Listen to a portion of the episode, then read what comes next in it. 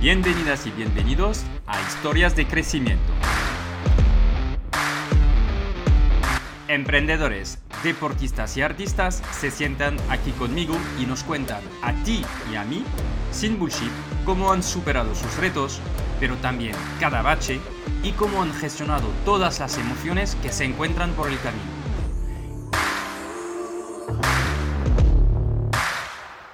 Este es un espacio en el que hablamos de desarrollo profesional, pero también de desarrollo personal, porque yo creo que una cosa no puede existir sin la otra. Mon Soy Jean-Noël Sonil, soy cofundador de growthhackingcourse.io, una escuela de growth que te enseña a acelerar tu marketing digital y tus ventas con los profesores de las empresas más top. Y cofundador de kimun.io, una agencia digital con un equipo de primer nivel que te acompaña en el crecimiento de tu negocio. Estoy aquí para preguntar cómo lo imposible algunos lo hacen posible y enseñarte la verdad que hay detrás de los negocios, sin trampas ni cartón. ¿Estás preparado? Arrancamos.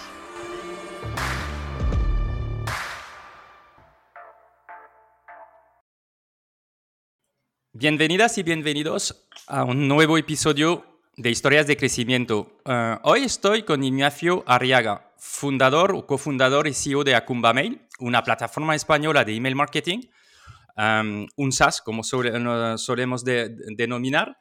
Y la verdad es que quiero agradecer a Vences García, el, fundador de Market porque me dijo, oye, en la lista de los invitados deberías uh, invitar a Ignacio, es un muy buen candidato para tu podcast de historias de crecimiento. Buenos días, Ignacio. Buenos días. Oye, muchísimas gracias por estar eh, conmigo. Me, hacía mucha ilusión de, hablar contigo porque sois un referente en el mundo SaaS en, España, pero también lo que, o sea, tú, no, tú como se dice en francés, eh, no tienes, eh, no te cortes, vamos a decir, ¿no? Te gusta explicar las cosas y, ser bastante tajante, vamos a decir. No sé si es la palabra perfecta, pero es lo que veo. Ah, así que va a ser una conversación súper interesante hoy. Oye, Ignacio, ¿te dejo presentarte? Claro.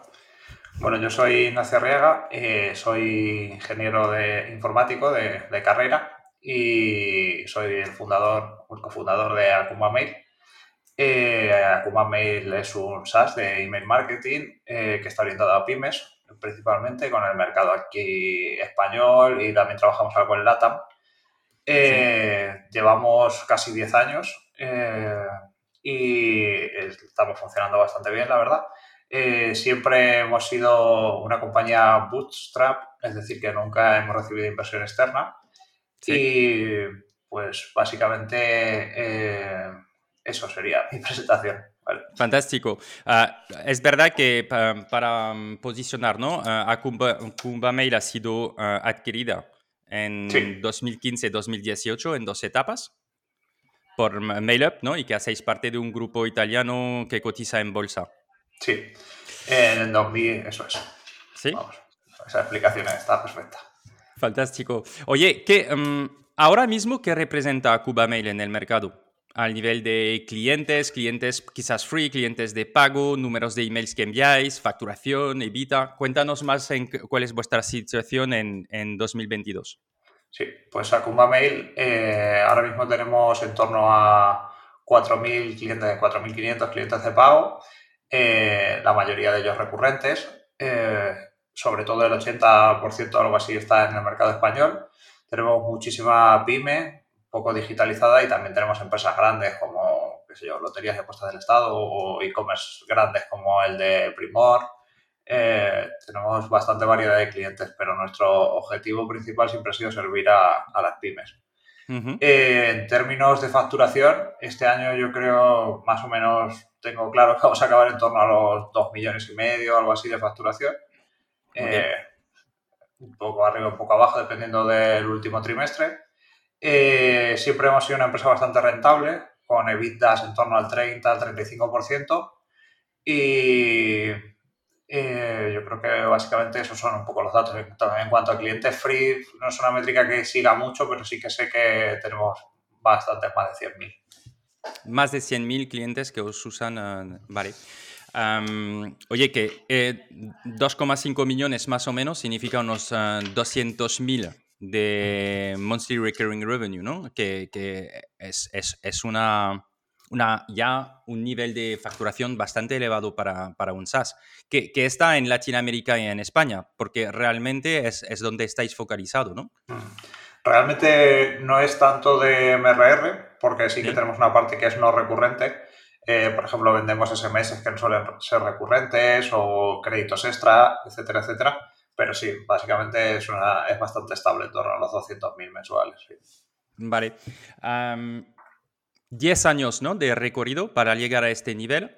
Yo creo que es eh, interesante, aunque a vosotros os ha pasado cosas por el camino y lo vamos a comentar, ah, también es, es, es, la media, vamos a decir, de, de, empresas para que realmente se desarrollen y lleguen a un nivel de facturación y, ah, importante sin financiación creo que es como 7, 10 años, ¿no? ¿Tú, ¿Tú, qué dirías? Lo digo porque a menudo ah, hay en el mercado esta visión del pelotazo, ah, en dos años ah, vamos a llegar a un nivel muy alto de facturación, pero la realidad del mercado no es esta, ¿no? ¿Tú cómo lo ves eh, esta parte? Lógicamente eh, existen, existen pelotazos, pero eh, la gran mayoría son empresas que tardan en consolidarse. al final, tenemos muchas, muchos ejemplos de empresas que tardan bastante, por ejemplo, en conseguir un product market fit que les permita un poco saber qué tienen que vender. Eh, el ejemplo, pues ah, esta semana está súper de moda Figma y Figma cuando llevaba cuatro años solamente tenía 10 empleados. O sea que no todo el mundo crece tan rápido como pensamos. Eh, puede haber algún caso muy excepcional, pues qué sé yo, en España que se conozca bien, pues por ejemplo la nevera roja que tuvo un crecimiento súper rápido y vendió súper rápido, pero lo normal y lo general son años. Sí, estoy totalmente de, acuerdo con, contigo. Ah, justamente has dicho algo importante que es el Product Market Fit. vosotros o sea, vamos a volver al principio. Vosotros lanzáis entonces alrededor de 2012, ¿no? 2013 ah, realmente. 2013, ¿vale? y, con bootstrapping, es decir, sin financiación, ¿no? ¿Cómo habéis arrancado y cuáles son los aprendizajes que dirías a, a un funda, una fundadora, a un fundador que arrancan y que se quieren autofinanciar? Y además lo vamos a centrar en SaaS porque creo que si tú es, vosotros sois un SaaS y te gusta este mercado, ¿qué le dirías a, este fundador a fundador? Bueno, primero nosotros eh, cuando, cuando arrancamos, eh, sí que es verdad que arrancamos con muy, muy poco dinero. O sea, pusimos 3.000 euros, 3.500 euros yo creo en total. O sea, que no fue un bootstrapping de poner 100.000 euros cada uno. Quiero decir que, que arrancamos con fondos propios y además escasos. Y, consejos que yo daría, a ver, eh, el tema de los consejos es un poco complejo porque todo depende mucho del momento y del negocio en el que se esté, ¿no? Sí, pero más bien eh, aprendizajes. sí, sí. Nosotros, por ejemplo, cosas que hicimos bien, eh, nos centramos bastante en el producto, pero no en el producto por sí mismo, sino en hablar con los clientes que están utilizando el producto. Lanzamos una versión bastante cutre al principio y es verdad que fuimos iterando mucho eh, en base a, lo que nos decían los clientes. Porque claro, nosotros al principio, eh, pues, por ejemplo, nuestro objetivo eh, no eran las pymes, nosotros las pymes ni, ni, siquiera lo habíamos pensado, pero sí que fuimos viendo que teníamos ciertas características que ayudaban a que las pymes acudieran a nosotros. Características pues como por ejemplo que atendíamos en castellano, que el producto era muy sencillo, que incluso la falta de funcionalidades servía para que los eh, clientes que eran menos tecnológicos pues lo encontrasen más fácil, porque al final reduciéndoles un poco la accionalidad pues sabían utilizarlo de forma más, más sencilla. Eh, entonces, pues yo siempre pienso que hablar con los clientes es una cosa que, va, que va a reportar. O sea, eso lo tengo, lo tengo claro. Eh, una cosa que no hicimos bien quizás fue que nos centramos tal vez excesivamente en el producto antes de hacer algo de marketing. ¿Vale? Si hubiéramos empezado un poco antes con el marketing, seguramente el crecimiento habría sido mayor. Eh, pero si tuviera que elegir entre las dos cosas, pues yo creo que es mejor centrarse en el producto y sobre todo no en el producto de forma aislada, sino en la interacción de los clientes con el producto. Sí. ¿Y cómo lo hacíais? Porque vosotros tenéis una solución que no es muy cara. Entonces, hablar con los clientes mm, es, es, en general es muy de un onboarding online, ¿no? Este tipo de solución y de SaaS. Justamente, ¿cómo lo hacíais para hablar con los clientes? Pues abrimos un número de teléfono gratuito, lo pusimos en la web y el tipo de cliente pues hizo un poco el resto, porque al final a ser clientes que no son tan tecnológicos y más estamos hablando de hace 10 años que la gente de la tecnología era todavía, había todavía menos implantación, eh, pues era fácil que los clientes llamasen directamente. O sea, siempre tuvimos vías abiertas para que todo el mundo contactase con nosotros de forma bastante sencilla y de hecho la seguimos teniendo. Vale, y la seguís teniendo. Y esto no con el número de clientes, o sea, 100.000 gratuitos y 3.600 de pago, Ah, esto no puede generar como una afluencia de... ¿Cuál, es tu experiencia? Pues el equipo de soporte tenemos eh, dos personas de soporte puro y duro y dos personas que son técnicas eh, que, la, que, les dan pues, soporte técnico a, a, las que interactúan directamente con los clientes.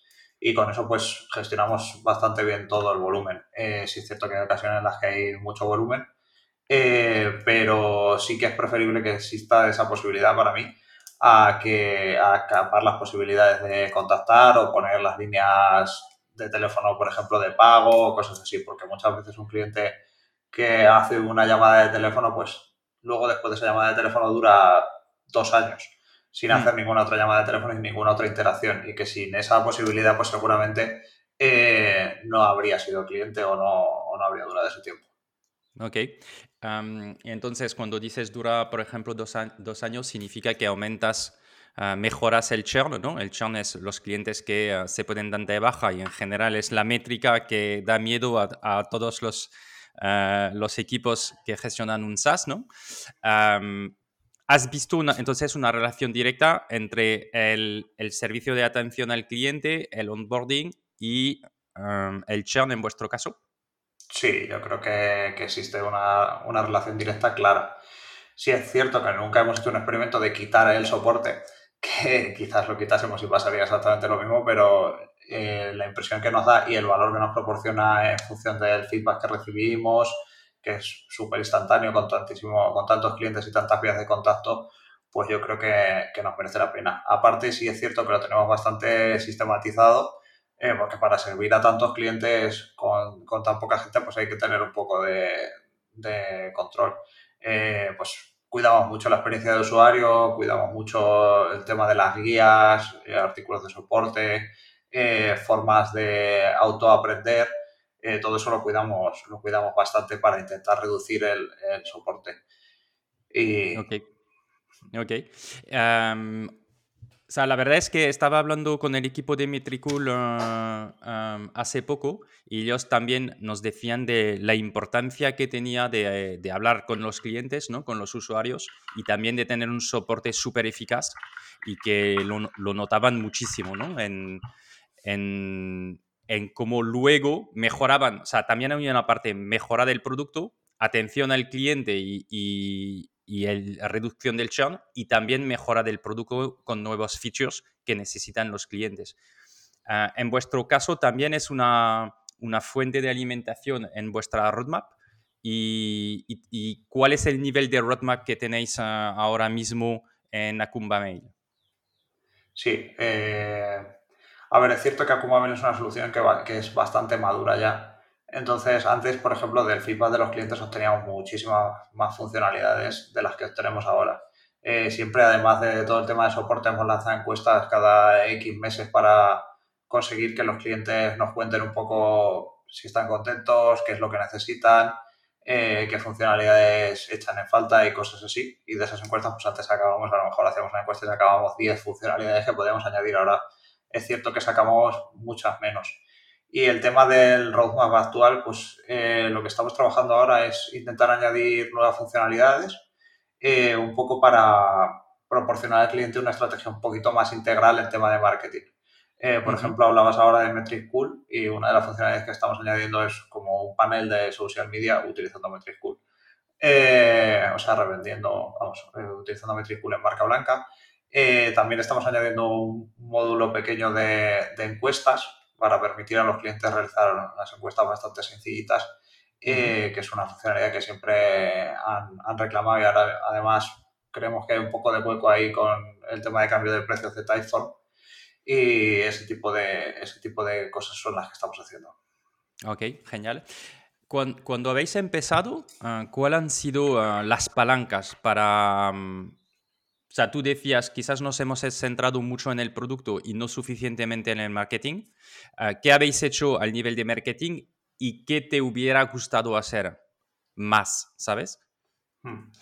A ver, eh, cosas bien, cosas que hicimos bien fue contactamos con mucha gente. En aquel momento pues había sobre todo bloggers y cosas así que, es verdad que tuvieron bastante buena acogida, montamos un plan de referidos eh, por el que pagábamos básicamente a éxito un porcentaje de, los clientes hubo gente. Hay gente que está facturando todavía 4.000 o 5.000 euros de ese plan de referidos al año.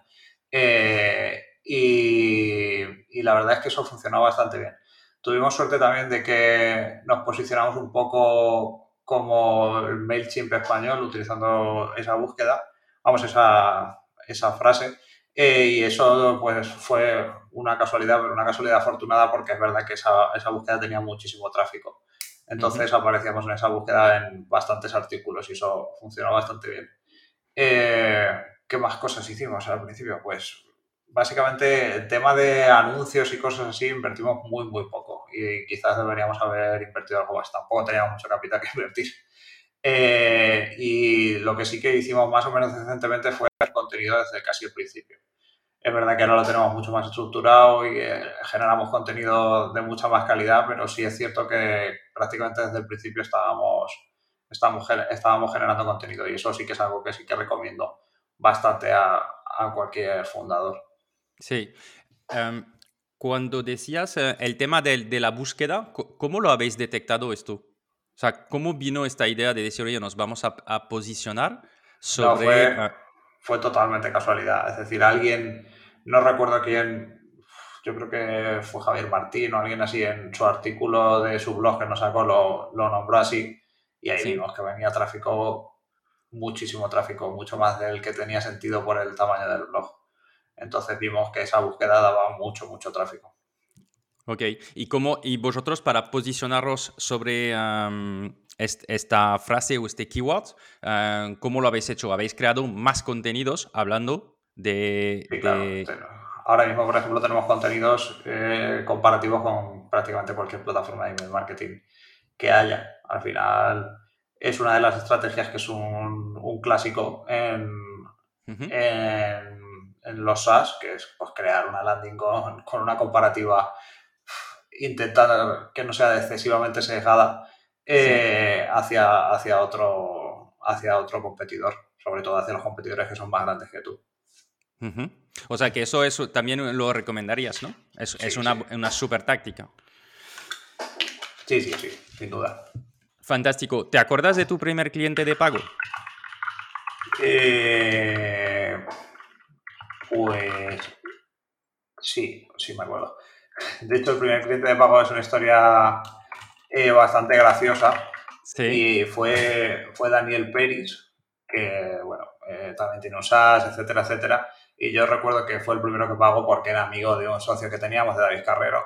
Y lo estuvo probando y, pagó y dijo, mira, un cliente de pago, por fin. Además, estábamos un poco ahí diciendo, joder, no paga nadie aquí. Y, sí, sí. Y justo tres o cuatro días después de que se le cobrase el pago, vino y nos dijo, oye, que yo esto quiero que me lo devolváis. ¿Y, cuál ha sido la, situación ¿no? ¿Qué, habéis pensado? Eh, pues nada, estábamos un poco desanimados al principio, la verdad. Pero bueno, eh, luego es verdad que tuvimos ciertos clientes así que de gente que conocíamos, un poco en el mundillo, y, que pronto empezaron a llegar bastantes clientes. Y hay clientes ahí que yo creo que llegaron en el primer mes o en el segundo mes y están desde siempre. O sea, yo recuerdo que al principio, cuando conseguíamos cinco clientes de pago en una semana, decíamos, bueno, ya está esta semana hecha. Y ahora, el día que no conseguimos cinco clientes de pago, eh, te preocupas, ¿sabes? Claro, claro, claro, por supuesto. ¿El, cliente de pago llegó uh, cuánto tiempo después de lanzar uh, vuestra solución? El cliente de pago, eh, yo creo que bastante rápido. Iteramos bastante rápido con el tema de los pagos, la verdad. Eh, al principio además trabajamos también con una marca blanca de un hoster español bastante grande que les proporcionamos marca blanca y también fueron clientes de pago, les cobramos eh, un setup fee y demás. Entonces ahí también nos dio un poquillo de oxígeno el tema y ellos trajeron bastantes clientes en su marca blanca. Entonces ahí la recurrencia empezó bastante rápido. Ok. ¿Y esto era, no era una estrategia para crecer em, em, mucho más, de ofrecer una solución uh, llave en mano a hoster? Estoy pensando, por ejemplo, en MarketGo, el nivel de, SEO, que ellos están trabajando a través de, partners y ha sido su, su estrategia de crecimiento en vuestro mercado? ¿Era una oportunidad o, y por qué no habéis elegido este modelo? Sí, eh, en ese momento era una oportunidad. Es cierto que cuando nosotros firmamos con este, con este partner, era un partner bastante grande, vamos, el hostel más grande de España en aquel momento, y tuvimos exclusividad un par de años, entonces cerramos un poco la puerta de ese modelo y ya arrancamos más con el otro modelo que tenemos nosotros, más de self-service. Eh, entonces, eso fue un poco lo que, lo que pasó ahí, por lo que no elegimos ese modelo. Además, nosotros somos bastante malos vendiendo, o sea, tenemos una cierta incapacidad para, para vender, eh, entonces preferíamos un servicio que fuera mucho más low touch, que el cliente viniera, se registrase, pagase, a tener que estar en negociaciones largas con gente, etcétera, etcétera. Ok, entiendo. O sea, que es más un tema de modelo de comercial, vamos a decir, ¿no? Que realmente ah, una, una que, que, os ha impedido, ¿no? Este, este, de ir en este mercado. Son negociaciones además muy largas. Eh, sí. es cierto que Market Goal, Vences y, y, demás lo han hecho muy bien. También es cierto que Vences tenía bastante experiencia en el tema de, de hosting previa que eso también ayuda, ayuda bastante. Pero sí, es un canal que es interesante de explorar y que lo hemos intentado en alguna ocasión, pero al final nunca conseguimos arrancarlo igual de bien que lo ha arrancado MarketCo. Vale, vale. Ok, entonces, después de, en 2015, ¿no? habéis uh, cerrado una, un acuerdo con una empresa que, que, que os compra, ¿verdad? Sí. En este momento, ¿cómo tomáis la decisión de si vender, no vender? ¿Cuáles han sido los factores ah, que, que, os han empujado ah, a vender? Porque realmente llevabais uh, tres años. ¿Cómo estaba el crecimiento y, y por qué elegisteis de, de, vender? A ver, la, la, empresa estaba creciendo despacito, pero bien. Eh, no recuerdo cuánto facturaba, algunos cientos de miles. Eh, uh -huh. Y el tema, elegimos vender por varios motivos. El primero fue que ellos eran mucho más grandes que nosotros y nos dio un poco de... Y iban a comprar a alguien en España, o sea, fuera nosotros o fuera otro, iban a comprar a alguien y nos dio un poco de reparo que tuvieran muchísima capacidad financiera para competir con nosotros y sacarnos un poco del mercado. Uh -huh. El segundo fue que el email marketing eh, está claro que es un que, que, es un mercado en el que yo creo, pero también es un mercado que da cierto miedo. Es decir, eh, dependes de terceros y en ese momento, eh, que son, por ejemplo, que son los, los SPs, o sea, los receptores de los emails, eh, y en ese momento pues no teníamos claro si iba a crecer tanto, si no iba a crecer tanto, y luego aparte nos ofrecían una cantidad de dinero y unas condiciones posteriores que eran bastante jugosas para gente que en ese momento pues nosotros teníamos 30 años, yo creo, ni siquiera llegábamos. Entonces eh, se juntaron un poco todas esas cosas, teníamos todo el poder de decisión en la empresa y, y decidimos vender. Vale. Y, y, todavía estáis, o sea, eh, me interesa saber, o sea, en general cuando como fundador montas una empresa, ¿no? Um, buscas ciertos, uh, la libertad, buscas um, mm. ser autónomo, o sea, esos aspectos. Y me interesa de saber, en, en tu caso, sigues al mando de Akuma Mail, ¿no? Uh, desde uh, 2015. ¿Cuáles son las razones y, y por qué te sientes cómodo Uh, de hacer esto cuando tenías un espíritu muy emprendedor, porque también habías emprendido antes. Sí, hasta 2018 teníamos una permanencia que era obligatoria, un out. entonces, hasta ahí teníamos que estar obligatoriamente y luego cosas que nos hacen quedarnos son, aparte de condiciones y demás, el tema de que es cierto que tenemos toda la autonomía y toda la libertad. Es decir, nuestro rol en la empresa, más allá del reparto de beneficios, no ha cambiado. Eh, entonces, eh, sí es cierto que eso te proporciona un entorno para hacer crecer la empresa y de desafíos y de cosas así, que es interesante.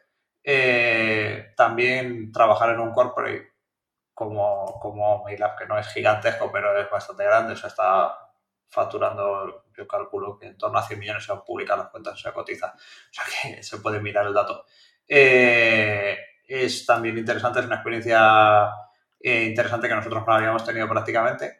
Eh, y es cierto que es un entorno en el que estamos cómodos y, estamos bastante contentos. Tenemos buena sintonía con la gente que, dirige el grupo. son con un, de un perfil bastante parecido al nuestro. Fue una empresa que también fue eh, Bootstrap hasta que salió a bolsa. O sea que más o menos nos entendemos bastante bien y un poco esas son las razones. Ok. y, tú no sientes estas ganas de decir, oye, voy a arrancar de nuevo un proyecto? ¿No, no te llaman a...? Sí, sí, sí. ¿Cómo, ¿Cómo, lo vives esto, no? Esta fibra emprendedora y al mismo tiempo, pues estar todavía al mando de, de la empresa que has creado, ¿no?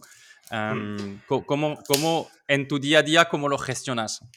Sí, es un poco, tienes ahí esa dicotomía un poco. Eh, sí. es cierto que, por ejemplo, hace poco, no recuerdo quién fue, eh, alguien comentaba en, Twitter que, quizás se estén perdiendo mucha gente que son ejecutivos de empresas como, como fundadores, eh, porque el salto que hay que dar de, pues, de ingresos, de, estilo de vida, para de pasar desde eh, ser un ejecutivo, como podemos ser nosotros ahora, a, ser de nuevo fundador, pues es una que es, bastante grande. Es decir, pasas de seguramente de estar cobrando pues X a cobrar infinitamente menos, etcétera, etcétera, y que quizás eso los fondos de inversión lo, que lo tendrían que trabajar porque están perdiendo perfiles que pueden ser interesantes. Es decir, si los fondos de inversión eh, tratasen de igualar un poco, de reducir un poco el riesgo de los fundadores, pues seguramente conseguirían, conseguirían que ciertos perfiles dieran el salto a, emprender, que, son gente experimentada y demás. Eh, en nuestro caso sí es cierto que hemos tenido ideas, hemos tenido ganas. Eh, también es verdad que yo pienso que no estando full time es ciertamente complicado, aunque nosotros ninguna de las empresas la empezamos full time.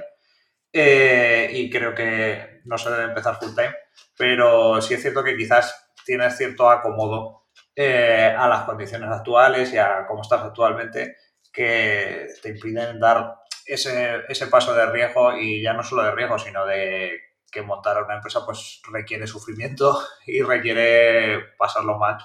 Eh, pero sí, yo creo que en algún momento lo daremos. Vale, pero lo que quieres decir es que tú no puedes estar, o sea, no, no podrías estar en part-time en este proyecto y ah, lanzando otro proyecto. Sí, yo podría, yo no tengo, no tengo exclusividad ni tengo nada, nada por el estilo, es decir, que legalmente podría. O sea, no, no, sería, no sería un problema y que de hecho yo siempre recomiendo a todo el mundo empezar part-time, ¿vale? Porque mucha gente dice, no, voy a dejar mi trabajo para emprender. Y eso es un poco una, una fantasía innecesaria porque muchísima gente que yo conozco empezó part-time eh, y, no, y no le ha pasado nada. Es decir, eh, eso de voy a dejar mi trabajo y me voy a encerrar en el garaje para montar una empresa, pues seguramente sean los menos los que lo han podido hacer y, mucha gente que lo ha podido hacer seguramente sea porque son eh, ciertamente privilegiados. Es decir, no, no es lo habitual. Claro, no, por eso te lo, te, lo, preguntaba y efectivamente creo que a veces en la, en la cabeza de las personas que piensan lanzar un proyecto es como, bueno, lanzo mi proyecto o me quedo, me quedo donde estoy, ¿no? Y creo que es un, es un poco un lanzarse al vacío.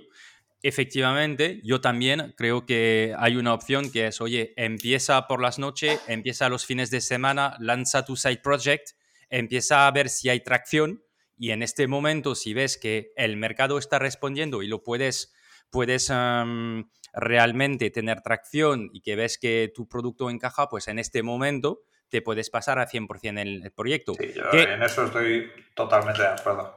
¿Sabes? tienes dos posibilidades, o hacerlo así o, que eres rico, tienes muchos ahorros. O sea, existen esas, tres.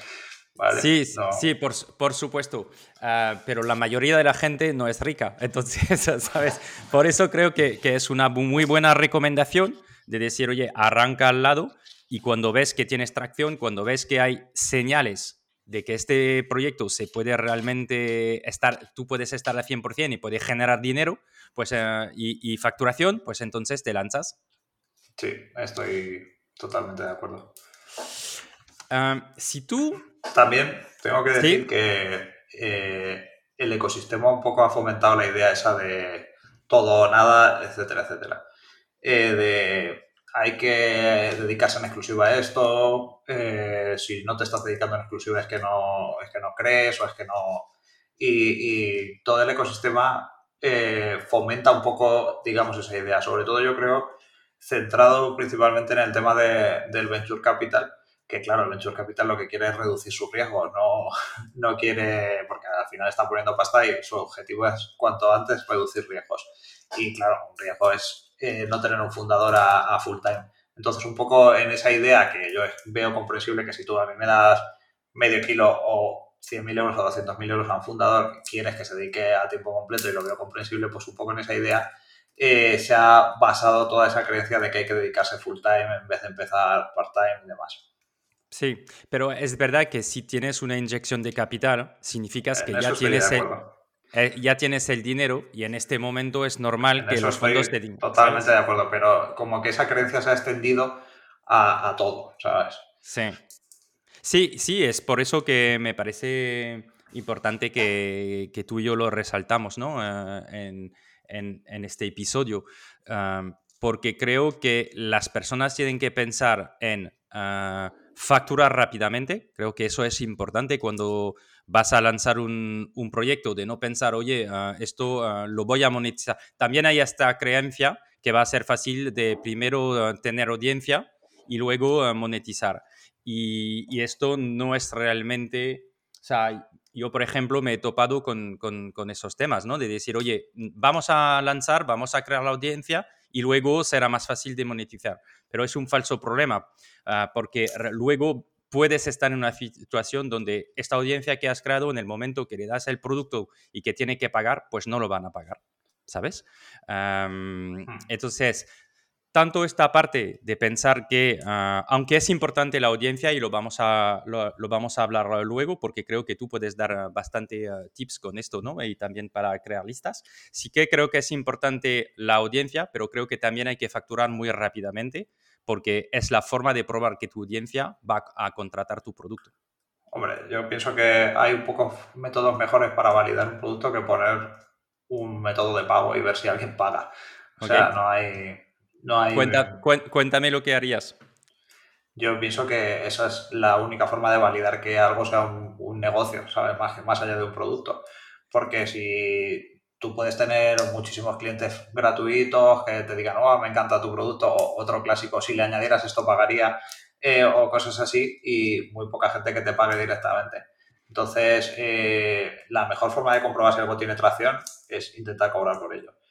Porque al final lo que tú quieres es, eh, es, tener, un, es tener un negocio, no quieres tener un producto que use mucha gente y por el que nadie pague. Hmm. Entonces, eso es así. Sí, sí, totalmente. Oye, una pregunta. Viendo que, mm, volviendo a la, a la compra, con tu experiencia ahora, y claro, es mucho más fácil de responder a, esta pregunta ahora, pero si tú le podrías decir algo, imagínate a Ignacio en 2015, cuando toma la decisión de vender, ¿qué, qué le dirías de nuevo? Porque facturar 2,5 millones con un 35%, Ah, de Evita, o sea, hacemos cálculos rápidamente, estamos hablando más de 600 o 700 mil al año, ¿no? Mm, de, de, Evita. ¿Y qué le dirías tú a Ignacio cuando ha tomado esta decisión? A ver, el tema es que eh, nosotros siempre nos hemos planteado no darle vueltas hacia atrás a esa decisión porque no tiene mucho sentido hacerlo. Es decir, los ISIS, pues no son un poco, un poco sin sentido. Y luego que eh, tú analizas lo que ha pasado estando dentro, pero podría haber pasado de otra forma muy diferente de, de no haber estado. Es decir, no es ponerte en una situación de esto ha pasado y habría sucedido igual eh, de no haber vendido, pues quizás no. Igual nos habríamos vuelto locos, habríamos contratado 20 comerciales o vete tú a saber, o, alguna cosa que, que, habría hecho que las cosas fuesen, fuesen peor. Eh, entonces, eh, yo lo cierto es que con la decisión no estoy descontento. Quizás sí que, de hecho, esta semana voy a hablar de ese tema. A, a la, un poco hablando de la compra de Figma y tal, voy a contar un poco lo que nosotros yo creo que hicimos bien y lo que creo que hicimos mal. Eh, y quizás es cierto que vendimos pronto. Quizás es cierto que vendimos demasiado pronto. Pero también es verdad que pues eso, que éramos jóvenes, que era bastante dinero, que nuestros padres no son ricos, o sea, que era una situación en la que puedes dar un salto eh, claro de, de vida, o sea, es un dinero que, te apañaba muchos años. Entonces, eh, yo creo que hicimos bien en vender, o sea, no, creo que hiciéramos mal. Eh, pero sí es cierto que quizás podríamos haber vendido algo después. Eh, sí, porque es verdad que solo fueron tres años, ¿no? Hmm. Y, ya, ya, ya teníais señales de, facturación mensual. O sea, que ya estabais... Y nosotros es cierto que no buscamos vender, que ellos vinieron a comprarnos. O sea, no, no fue. No fue una cosa que nosotros activamente decidiéramos eh, buscar un comprador. Para nada. Ya.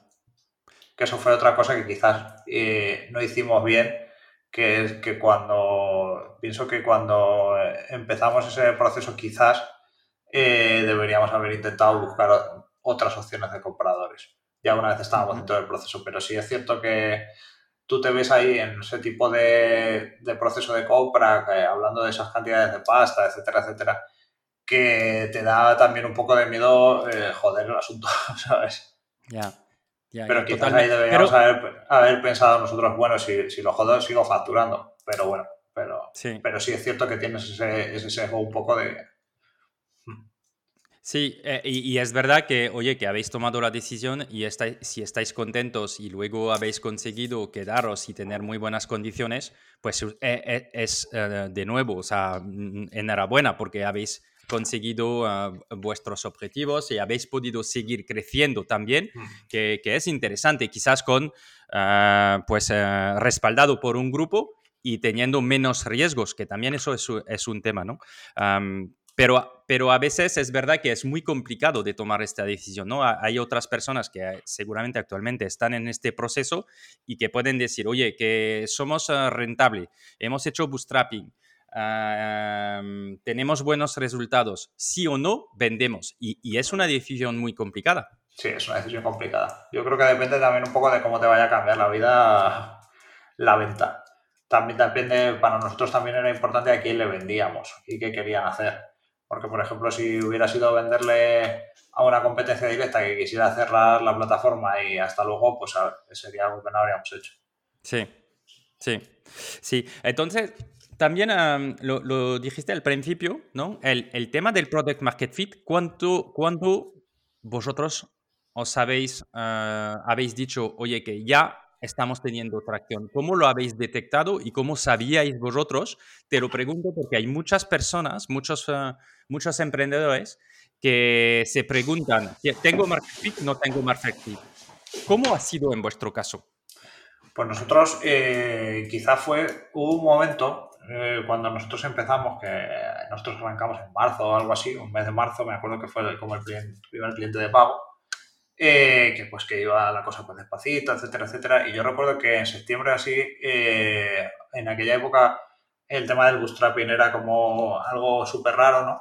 Y todo el mundo, pues fue un tiempo en el que todo el mundo buscaba financiación y se cerraban las rondas y era como una mega celebración porque un poco el éxito estaba casi en la ronda más que, más que en otra cosa. Y que es cierto que eso ya ha pasado bastante. O sea, yo sé que hay muchas empresas que hacen ronda y es que ni lo anuncian. Eh, entonces, eh, nosotros ahí decidimos un poco buscar financiación. Y dimos un par de vueltas, hablamos con, no sé, con algunas personas, tampoco hablamos con mucha gente, con siete, ocho personas, para ver si, si alguien quería eh, poner, poner dinero para mail. Sí es cierto que en aquel momento el SaaS era como un extraterrestre y el email marketing era un tema que estaba cero caliente, o sea que no, que no era una cosa, digamos, sexy, ¿no? En aquel momento, pues eh, la gente quería invertir en Groupon y en cosas así. y, y, cuando nosotros buscamos financiación, pues yo recuerdo que enseñábamos las métricas, ¿no? Y que de cada reunión a la siguiente que iba pasando, pues se facturaba una cantidad importante más. Es decir, yo creo que empezamos a buscar financiación y estaríamos facturando, es que no lo sé, pero por ponerte un ejemplo, 4 o 5 mil euros al mes y dos semanas después a lo mejor estábamos, íbamos a facturar ese mes, qué sé yo, el doble. Entonces ahí fue cuando dijimos, igual, igual no hace falta el tema de la financiación. Y fue un poco cuando, cuando descubrimos que, quizás iba a ser un negocio sin necesidad de levantar financiación ni de hacer prácticamente nada de, ese estilo. Ok. o sea que realmente os habéis basado en, la facturación, ¿no? El crecimiento de la facturación en mensual. Nuestras métrica, métricas que siempre hemos seguido eran el, el número de clientes de pago y la facturación. Y el número de clientes nuevos. eran las métricas que casi siempre teníamos presentes. Vale, genial. estaba leyendo tu, el email que escribiste cuando vendiste y, me llamó la, atención un par de cosas, ¿no? Eh, decías, en Acumba Mail hemos pasado momentos muy buenos y también momentos muy malos. El tema, de, ah, sí, el tema del hacking, ¿no? Digamos un poco. Eh, sí, eh. a ver, eso, eso esta, estos párrafos fueron un poco eh, porque sí que hay momentos en los que, un poco por del superviviente o, o, cosas así, en los que solo se recuerdan, pues digamos, las cosas positivas, las cosas buenas y se tiende mucho a, pronunciarse sobre las cosas buenas y muy poco sobre las cosas malas o regulares, que tampoco está bien ser un, un penas, ¿no? pero sí que, sí que pienso que un poco de transparencia en cuanto a las cosas que han salido mal, eh, las cosas que se podrían haber hecho mejor o, cuando se ha sufrido o se ha pasado mal, está bien que, haya, porque eh, ahora ya menos, es cierto que ahora ya hay un poco más de, digamos, de cabeza con ese tema, pero hubo una época en la que básicamente si en España si no estabas emprendiendo es que eras gilipollas.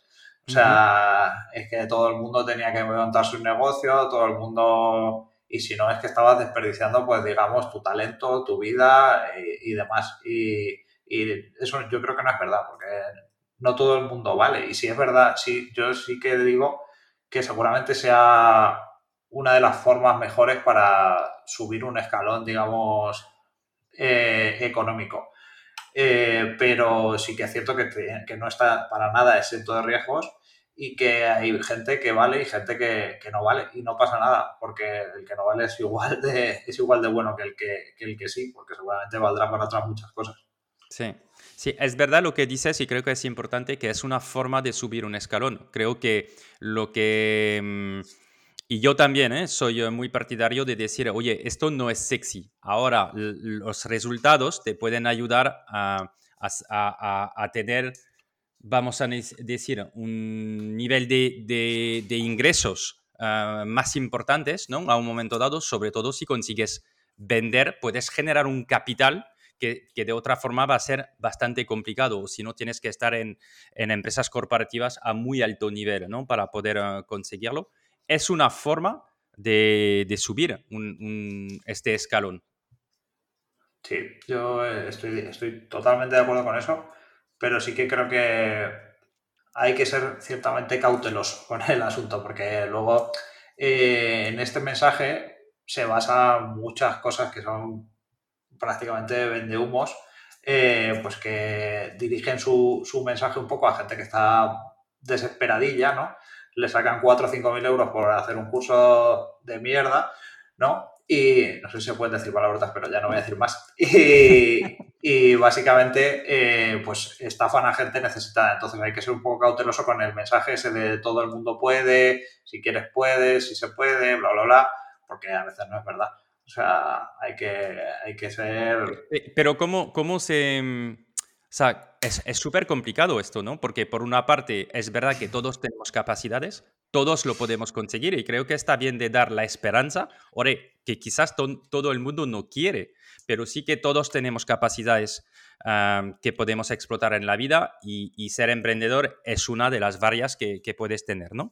Pero por otra parte, y entiendo perfectamente, puede haber gente que se aprovecha esto para hacer dinero vendiendo... Ah, ah, bueno, servicios, cursos, ah, muchas cosas pero es muy difícil, ¿no? De, o sea, esto depende de cada persona. O sea, al final es verdad que se puede conseguir. Está claro que, es cierto que se puede conseguir. También es cierto que hay gente que no es capaz de manejar la presión, que no tiene, digamos, la libertad financiera para, para arriesgarse como hay ciertos estándares ¿no? que, te, que te exigen. Eh, entonces hay que ser un poco, yo pienso que hay que ser cauteloso con el asunto porque, sobre todo no cauteloso, sino no vender que todo es de puta madre y que todo va a salir bien siempre, porque muchas veces las cosas salen mal. O sea, hay estadísticas ahí de cuántas pymes quiebran al año y son un huevo. Entonces, la probabilidad es que salga mal. Entonces, tú al que estás escuchando que ha tenido éxito, pues lo estás escuchando porque ha tenido éxito. No, no vas a escuchar al que no ha tenido éxito nunca. Es decir, siempre hay un sesgo ahí digamos, del superviviente, que al que le van a dar el micrófono y le van a decir que hable, pues es al que ha vendido o al que está facturando, etcétera, etcétera, pero al que se arruinó el, a los tres meses, a ese nadie, nadie le va a dar un micrófono y ese caso no lo vas a escuchar. Entonces pienso que ahora es cierto que yo creo que se está siendo un poco más respetuoso con eso, pero que ha habido una época en la que había mucho ruido eh, alrededor de, todo esto, como digamos que prácticamente era una obligación moral, ¿no? El tema de, montarte algo cuando...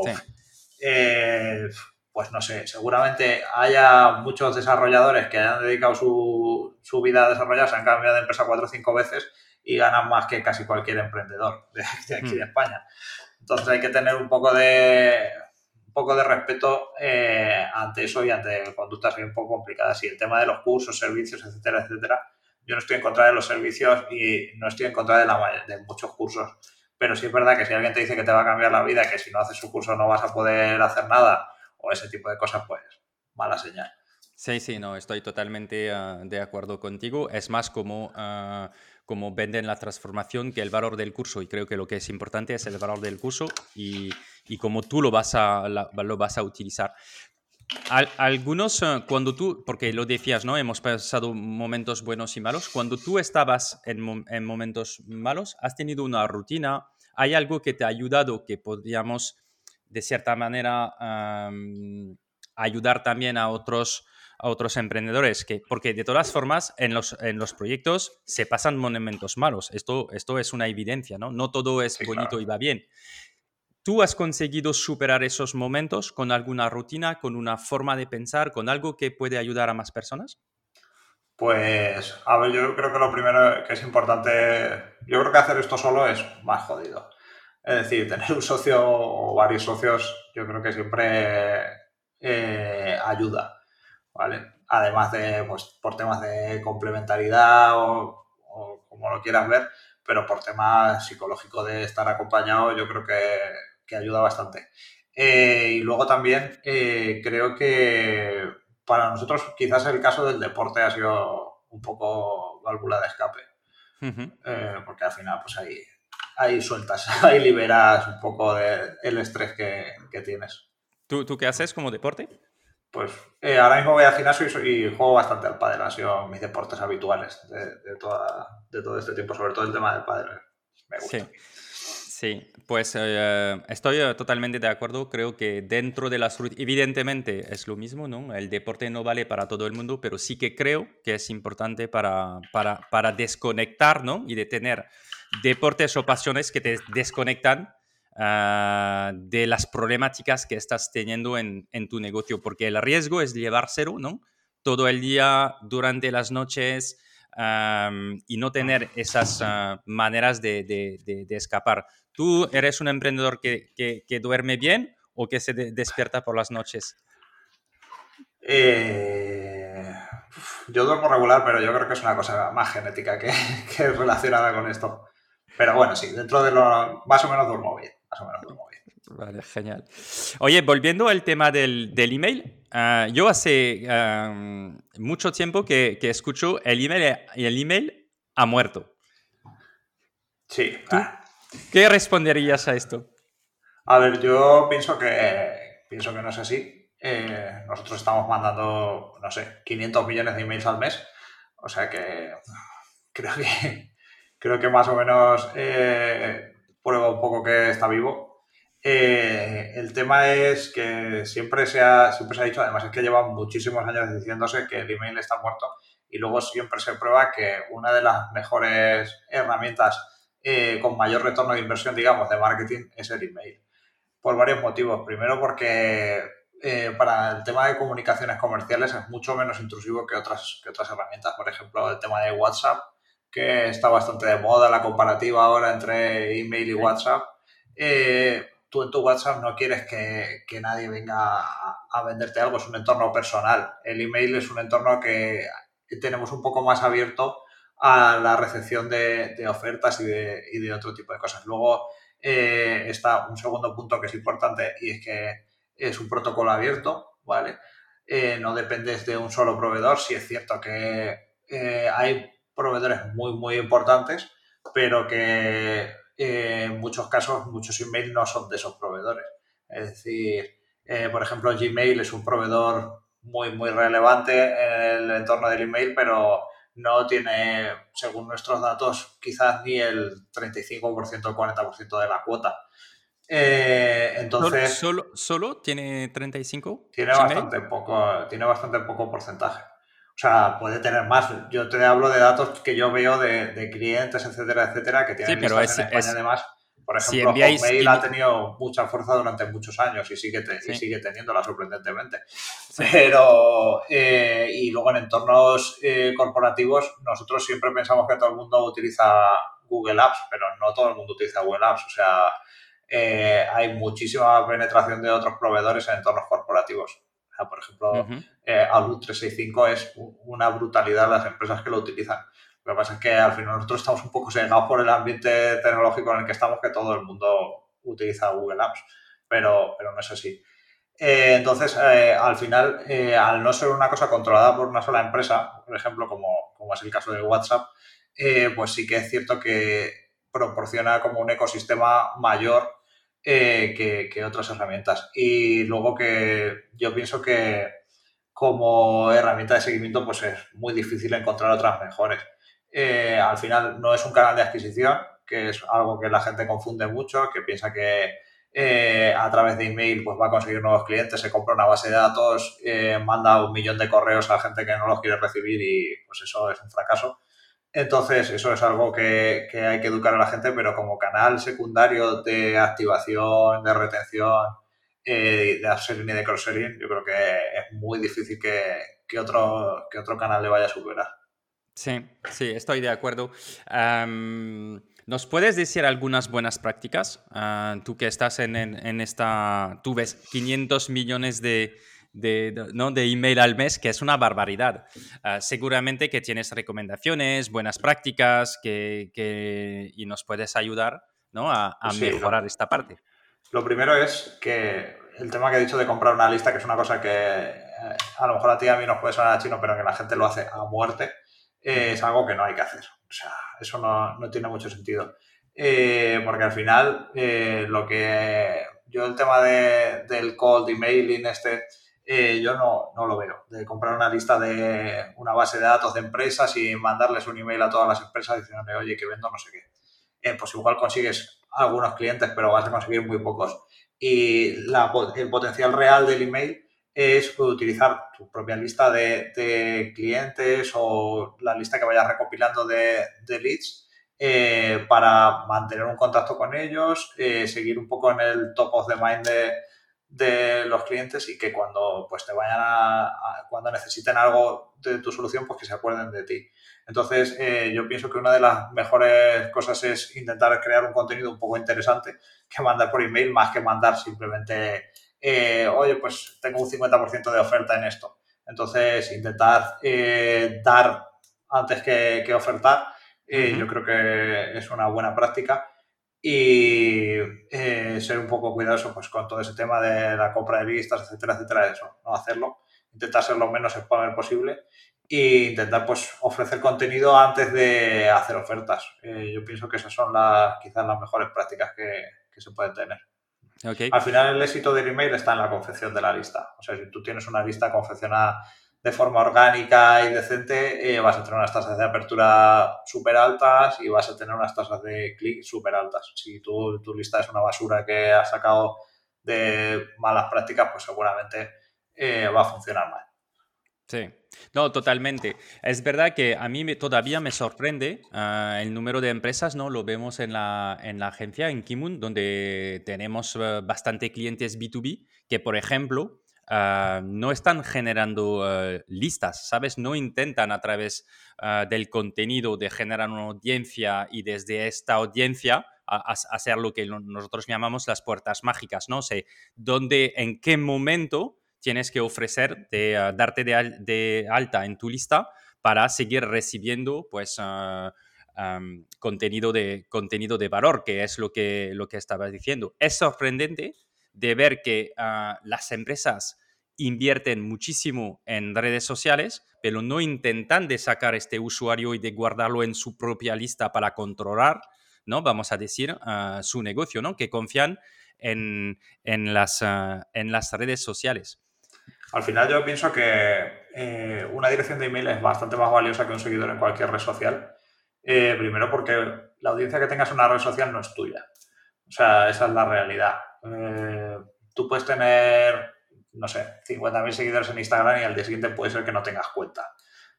O que Instagram cambie su algoritmo o que eh, cualquier cosa que haga que tu alcance se reduzca brutalmente. Entonces, eh, para mí, el tema de la creación de una lista es una reducción del riesgo. al final, con una lista de email, tú vas a poder mandar un email y ese tipo lo va a recibir. O sea, eso funciona así. Eh, con un seguidor en una red social no siempre va a suceder así. O sea, porque eh, hay algoritmos, hay problemas con las cuentas. O sea, a Trump le cerraron la cuenta en Twitter. Quiero decir, vamos a partir de ahí, ¿sabes? Sí. Eh, de, o sea, de ahí para abajo puede caer cualquiera. Entonces, y no solo eso, sino el tema, todo el tema de los alcances. Al final, una red social es un negocio que consiste en proporcionar alcance. Eh, ¿Cuándo pasa a ser una oportunidad a pasa a ser un riesgo? Pues cuando la red social decide monetizar ese alcance. Eh, y al final, todas las redes sociales que hay eh, son, son negocios. Está detrás de una empresa, no es, un, no es un, un profit. O sea, todos conocemos casos de empresas que se han basado en páginas de Facebook y que cuando Facebook decidió quitar la visibilidad de esas páginas, quebraron una detrás de otra. O sea, y, hablamos de empresas del tamaño de Buffy, que era gigantesca. Entonces, no, yo pienso que cuando tú eh, intentas extraer una audiencia desde una red social hasta una lista de correo, lo que estás haciendo es reducir tu riesgo. Y eso siempre es interesante. Sí. ¿Tú, tú cómo lo estás haciendo? Porque Ah, tiene, tienes una, newsletter ¿no? que se llama Disaster. ¿Cómo te estás apalancando en redes sociales para justamente crear esta lista ah, de suscriptores y luego poder conversar? Porque yo lo hablo así, es conversar con contenido ah, con esos suscriptores. Sí, al final eh, el tema de la newsletter es un, proyecto así personal que un poco de lo que hablábamos antes del tema de eh, ganas de emprender, etcétera, etcétera, pues sí que quería tener algún tipo de proyecto un poco personal porque es cierto que nosotros siempre hemos pasado bastante de todo el tema de, redes sociales, perfiles personales, etcétera, etcétera. Y a mí me apetecía un poco pues, pues trabajar ahí en ese, en ese ámbito. Entonces, eh, para el tema de cómo traspasar. Yo tengo una audiencia relativamente pequeña, tanto en la newsletter como, como en Twitter, eh, porque llevo trabajándolo pues desde el principio de año más o menos. Eh, y lo que sí que hago pues es que todos los viernes lanzo un hilo de Twitter, ¿no? Contando un poco lo que voy a contar al día siguiente en la newsletter, con, un, con un formato como muy pensado para Twitter, no, no copio y pego demasiado. Y al final, pues sí que ofrezco la posibilidad, pues un poco de suscribirse, de suscribirse a la newsletter y más o menos está funcionando bastante decentemente. O sea, la newsletter la tengo desde hace, tiene 19 números, 19 semanas. Sí. Y tiene algo más de, tiene creo que cerca de 1150 suscriptores, que está bastante bien porque además es como una newsletter muy, muy de nicho, porque hablo principalmente de vender software. O sea, en todo, un poco en todos sus aspectos, pero, pero hablo de eso. O sea, entonces, pues estoy bastante contento. Y sí que es, es cierto que empecé un poco con los hilos de Twitter y tenía cierta atracción para ser una cuenta tan pequeña como la mía. Eh, y pues de ahí pasé al tema de la newsletter porque buscaba un poco extenderme un poco más eh, y por todo el tema este que, que he comentado antes. Y al final, eh, dedicándome yo a eso, estaba un poco feo hacerlo como newsletter. ¿Por qué dices esto? No, quiero decir, eh, porque yo me creo el email, entonces eh, me parecía que era un poco hipócrita hacerlo solo en una red social, eh, más allá de... Y, no hacerlo a través de email, que realmente es el medio en el que yo más, más creía. Sí. Si bien es cierto que podría hacerlo mejor, o sea, podría utilizar varias redes sociales, por ejemplo, qué sé yo, LinkedIn es un sitio que ni siquiera piso y que yo sé que debería coger el contenido, hacer un poco de repurpose y, y utilizarlo en LinkedIn, pero como no es un negocio y es más bien un hobby, pues hago las cosas que me apetecen y, las que me dan un poco de pereza las dejo un poco de lado de momento. Sí. es verdad que en LinkedIn, pues como es un, es una red social profesional y puedes publicar bastante contenido y que justamente LinkedIn está buscando que sus usuarios vayan cada vez más generando eh, contenido, ¿no? Ah, hubo esta transformación de plataforma de donde cuelgo mi, mi experiencia a una plataforma y una red social donde comparto eh, eh, contenido profesional. Lo interesante también en tu caso es que hay, un experimento que se podía hacer, que es que puedes crear una newsletter directamente dentro de LinkedIn, pero no dar todo el contenido, que sea como otra forma, ¿sabes?, de, mm, atraer. de cierta manera, porque tu contenido es muy valioso. O sea, cuando se, cuando se lee tu, tus emails se ve que están muy trabajados desde la experiencia de un founder en SaaS, o sea, hay muchos eh, tips de aprendizaje, o sea, es un, es un contenido de, muy, interesante. Una opción puede ser, pues, de efectivamente, de crear una newsletter en LinkedIn y no dejar la totalidad del, del, contenido para que los usuarios, pues, que quieren más, pues se apunten a tu newsletter, ¿no? Es un ejemplo de, de cómo hacer esta puerta mágica entre una parte del contenido que damos gratuitamente y generar una, una, base de datos. Sí, sé que algún día tendré que pasar por allí, pero toda la semana lo pienso, ¿eh? o sea que si lo piensas tanto es que quizás detrás tienes una idea. Sí, sí, sí, está claro. Muy bien. a ver, te propongo que, hablamos un poco de, de, temas personales para ir a, en la parte final de las la entrevistas. Te voy a hacer eh, cinco preguntas, ¿vale? A ver si me respondes eh, rápidamente. ¿Tú qué soñabas de ser cuando eras niño? Pues mi madre es profesora y entonces yo decía que yo quería ser jefe, pero con las vocaciones de mi madre. Y no me ha salido todo bien. ¿Tu fortaleza más importante? yo pienso que mi fortaleza más importante. Mm, quizás. Quizás que soy muy disperso, tengo muchas ideas diferentes. Ok. Y, eh, esto, cuando a veces se dice que hay que estar súper focalizado, que los emprendedores tienen que ser súper focus, ¿esto no te genera una contradicción? Tengo un socio que es una persona muy enfocada, entonces nos complementamos. Muy bien, muy bien. La importancia de ser eh, varios eh, socios. ¿Cuál es el riesgo más importante que has tomado? Pues quizás el riesgo más importante que he tomado. Mm, quizás eh, montar la primera empresa, supongo. O sea, yo trabajaba en un corporate tocho, en el que trabajaba en Ericsson, tenía 22 años o 23 años, eh, me pagaban muy bien para, para aquello, para aquella edad y para aquella época. Y pues un poco ese salto supongo que será el más arriesgado que hemos hecho. Sí. oye, que te ha ido bien, ¿eh? Sí, sí, no, tengo queja. ¿Cuál es tu preferido, tu destino preferido para desconectar y descansar?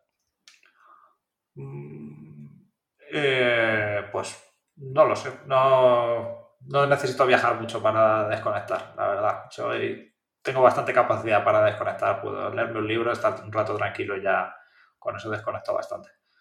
Muy bien. Oye, em, también tenía una pregunta sobre Ciudad Real, ¿no? que, ¿Dónde estás eh, tú?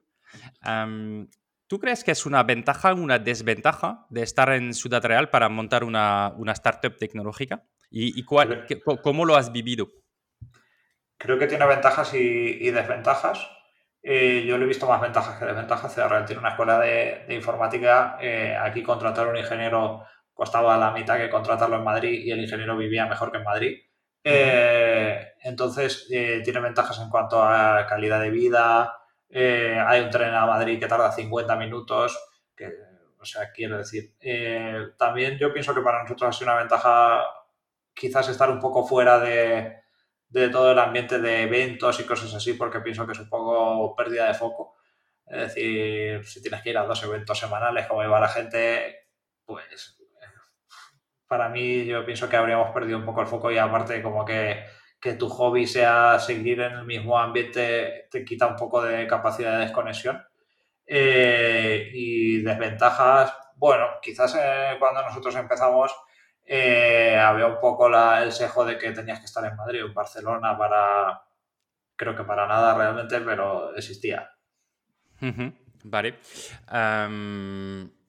O sea, que si, si tuvieras que reempezar de nuevo, no lo dudarías, ¿no? No, no creo que haya sido algo que nos haya costado nada. Fantástico. ¿Cuál es el éxito para ti, Ignacio? Eh, yo creo que el éxito es un poco vivir bien y estar eh, más o menos tranquilo y contento con, con, las cosas que has hecho y las que tienes que hacer cada día. Sí. Lo veo más ahí que en una empresa de, que facture 100 millones. Y, a, veces, porque tú tienes muchas capacidades, ¿no?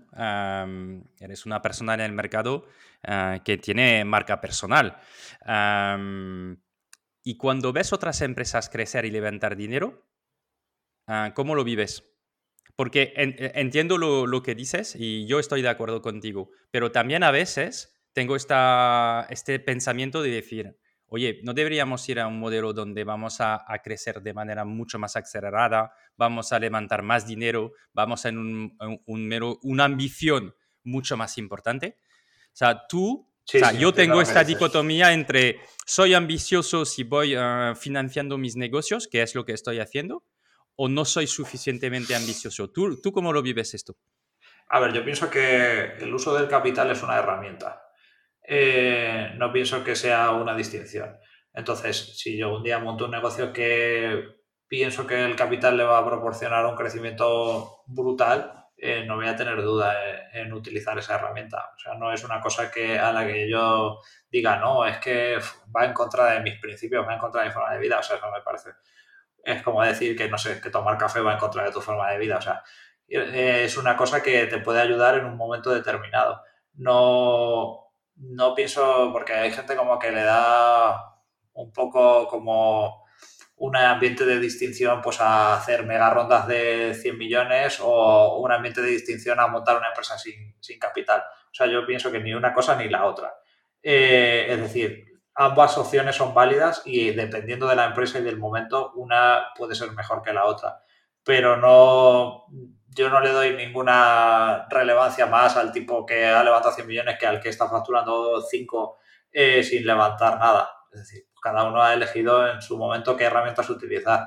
Eh, y yo pienso pues eso, que el capital es una herramienta y que, y que hay momentos en los que es necesario y momentos en los que ayuda y momentos en los que no. O sea, no, no tengo, no tengo una especial preferencia por ello. Eh, respecto a lo que tú me decías de la ambición, etcétera, etcétera, eh, sí, eh, entiendo, entiendo lo que entiendo lo, lo, que comentas. Es decir, que, que sí, sí puede ser que en algún momento nos apetezca o me apetezca el tema de montar algo en plan rondas, etcétera, etcétera, pero siempre yo pienso que tiene que ser algo relacionado con, la necesidad del negocio, más allá de que tú digas, yo quiero montar un negocio gigante, ¿sabes? Hmm. Sí, pero no es el mismo estilo de vida de estar eh, levantando rondas permanentemente donde tienes un riesgo de no levantar la próxima, que quizás tu, eh, tu valoración es demasiado importante y que esto te genera una fricción para levantar más dinero y gestionar eh, más crecimiento que se, va impulsando por, por, por, la propia manera de levantar dinero, ¿no? Y crear más equipos. O sea, todo esto es una rueda. ¿Tú crees que es ah, más estresante esa forma que la de no levantar dinero? Es una buena pregunta. Uh, yo creo que tienes la sensación de tener menos control. Es decir, como depende. realmente tienes menos control. Eso es. Pero de otra forma depende de los clientes, que tampoco es un control. Es decir, puede venir una competencia y hacerte una disrupción brutal y hundirte. Eh, a lo mejor estás. Quiero decir, a lo mejor es menos arriesgado levantar dinero que no levantarlo, aunque tengas menos control. No lo sé, no lo sé. Es, es complicado, pero pienso que hay que que evitar un poco como idealizar ninguno de los dos caminos. Sí, sí, sí. Pero, tú estás abierto mañana, entonces, si entiendo bien, tú estarías abierto a decir, mira, si lanzamos un nuevo negocio y que hay que financiar ir a rondas de inversión, pues yo, yo estoy dispuesto a hacerlo. Sí, claro. Yo no, no tengo ningún problema con el tema de, de la gente de VC ni nada parecido. Es decir, todo mi respeto y todo mi aprecio a muchos de los que hay en España. O sea, no, no es una cosa, sí que, me, sí que hay momentos en los que pienso que no es la mejor opción y que, y que ya ahora mismo se contempla como un camino el no ir por allí. Antes no se contemplaba ni siquiera. Sí, sí, sí, totalmente. Oye, ¿dónde la gente te puede contactar si quieren hablar contigo o si quieren estar en contacto pues, contigo?